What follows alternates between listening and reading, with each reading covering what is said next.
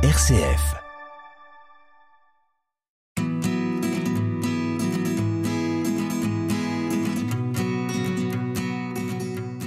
Vous êtes sensible à l'environnement et soucieux d'un monde plus équitable. Alors, vous n'allez pas manquer d'être intéressé par ce que propose la CIDI, et cela depuis 40 ans.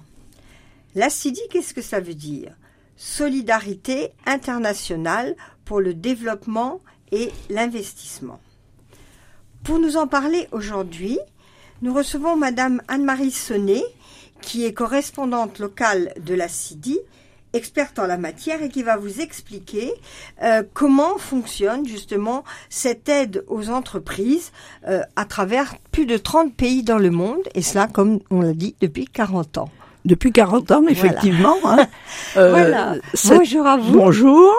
Et alors, je commence tout simplement par vous demander ben, qu'est-ce que ça veut dire finance solidaire? Oui, eh bien écoutez, euh, Finance Solidaire, alors euh, nous sommes les créateurs avec le Crédit Coopératif de la finance solidaire en France. Avant, il n'y en avait pas, ou du moins s'il y en avait, c'était de la bricole, des bricoles euh, mal ajustées au niveau juridique. Et c'est depuis 1983 qu'avec le Crédit Coopératif, nous avons mis en place euh, quelque chose qui était euh, juridiquement euh, qui tenait la route. Voilà. Donc c'est la date qu'on retient pour la création de la finance solidaire en France, en sachant que c'est le CCFD Terre Solidaire et la CIDI qui ont donc créé le premier pro- les premiers produits financiers. D'accord. Alors, c'est c'est un système avec des actionnaires, des Voilà. bénéficiaires. Alors, il y a plusieurs choses. Il y a d'abord ce qu'on appelle l'épargne solidaire. Alors, ce sont des produits qui sont achetés dans diverses banques, mais surtout au crédit coopératif, euh, qui les vend.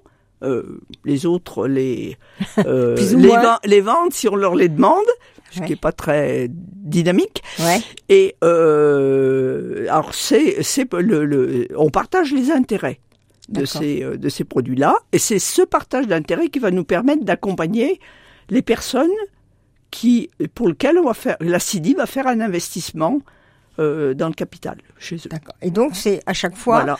une, une Voilà. entreprise. Alors, euh, après, donc, il y a la CIDI, qui elle a été créée, qui est une société anonyme, parce qu'on ne peut pas faire autrement en France que d'avoir une société anonyme pour faire de la finance solidaire. Donc là, toujours la référence juridique.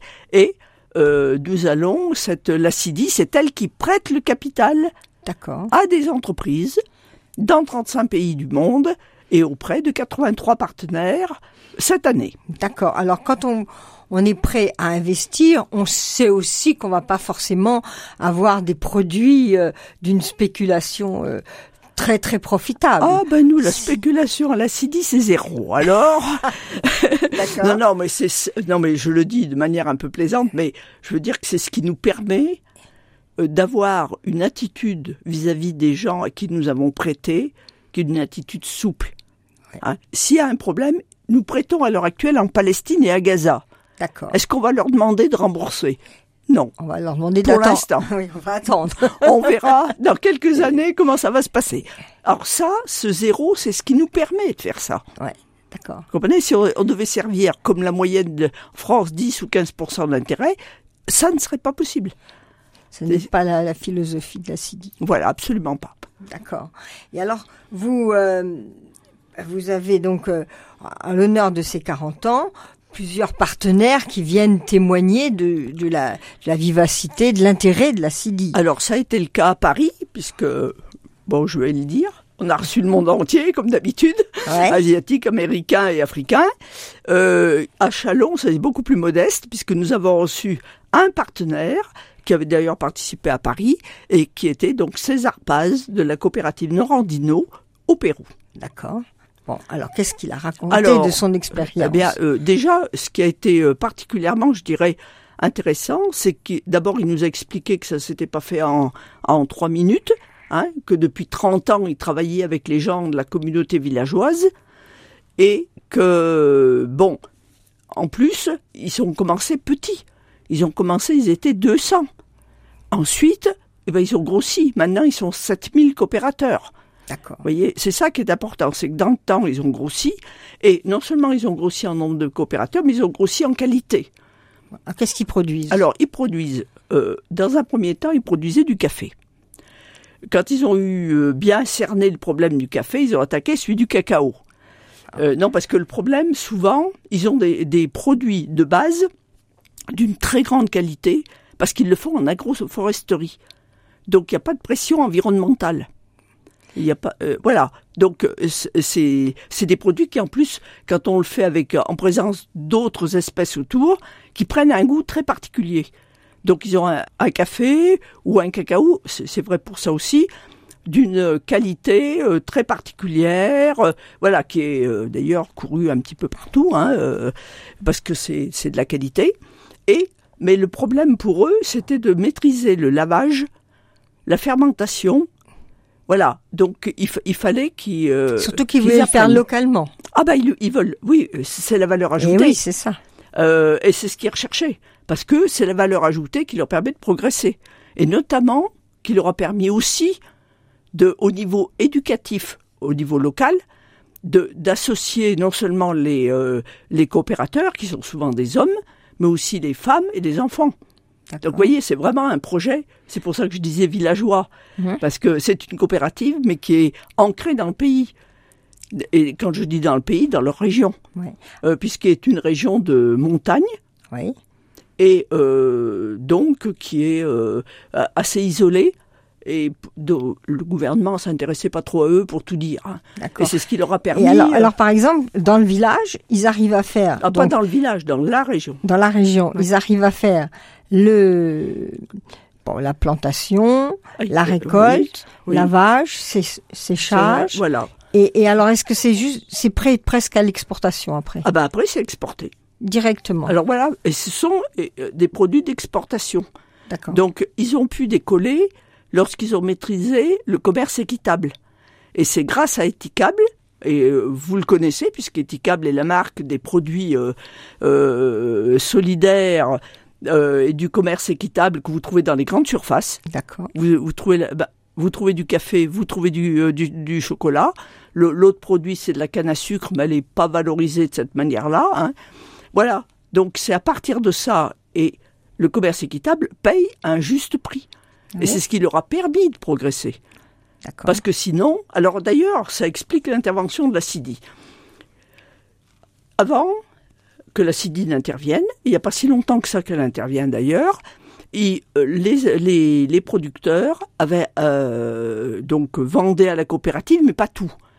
Pourquoi? Parce que simplement la coopérative ne pouvait les payer que quand elle-même avait reçu le paiement des, des, des, Produits des pro- voilà, des produits exportés. Et le- le- l'exportateur ne payait que lorsqu'il avait reçu le produit. Oui.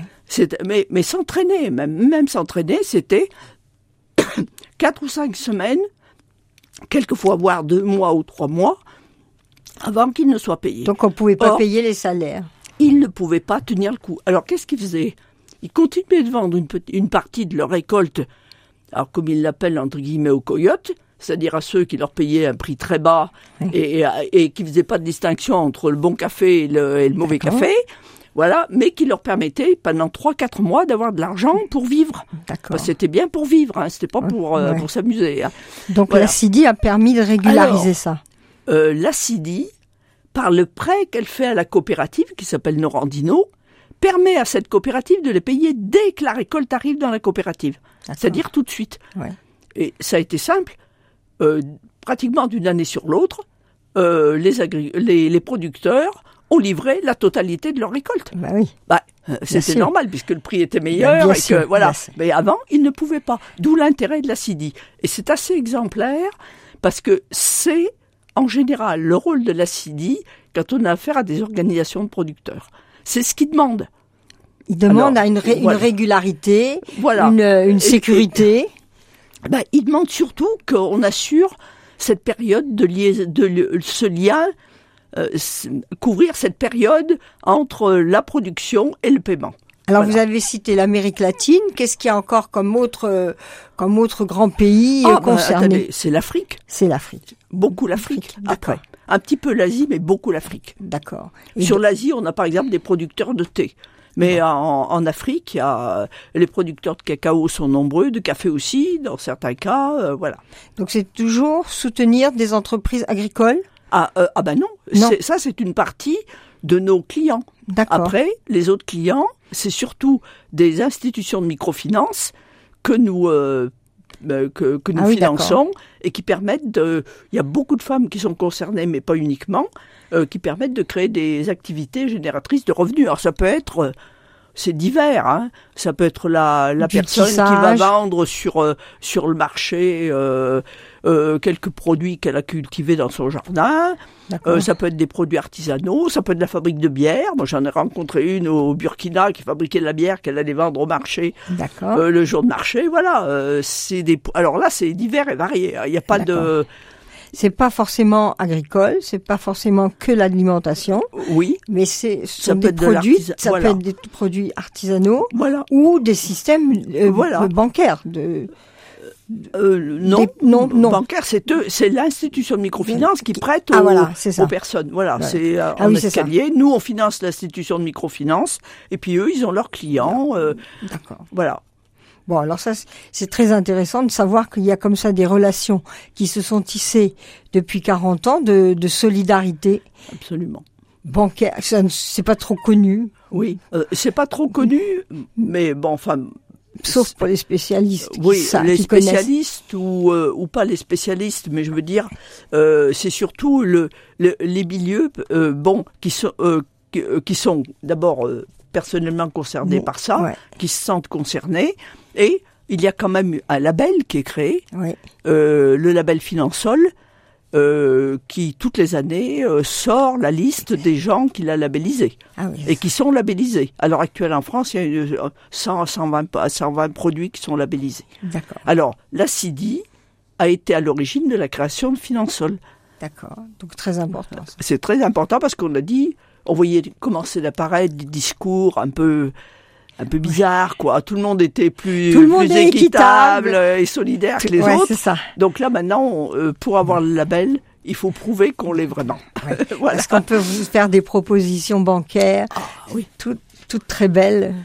toutes très belles euh, et qui euh, bon euh, sont pas labellisées donc ça veut dire que D'accord. c'est pas très clair Donc voilà. il faut bien rappeler Oui. ce, ce label financier. voilà si on est intéressé par faire investir dans la Ouais. finance solidaire soit sur l'épargne soit sur l'investissement eh ben il vaut mieux regarder ce qui est labellisé Finansol Merci beaucoup Anne-Marie de toutes, à la fois des témoignages et de tous ces principes euh, vertueux de la banque.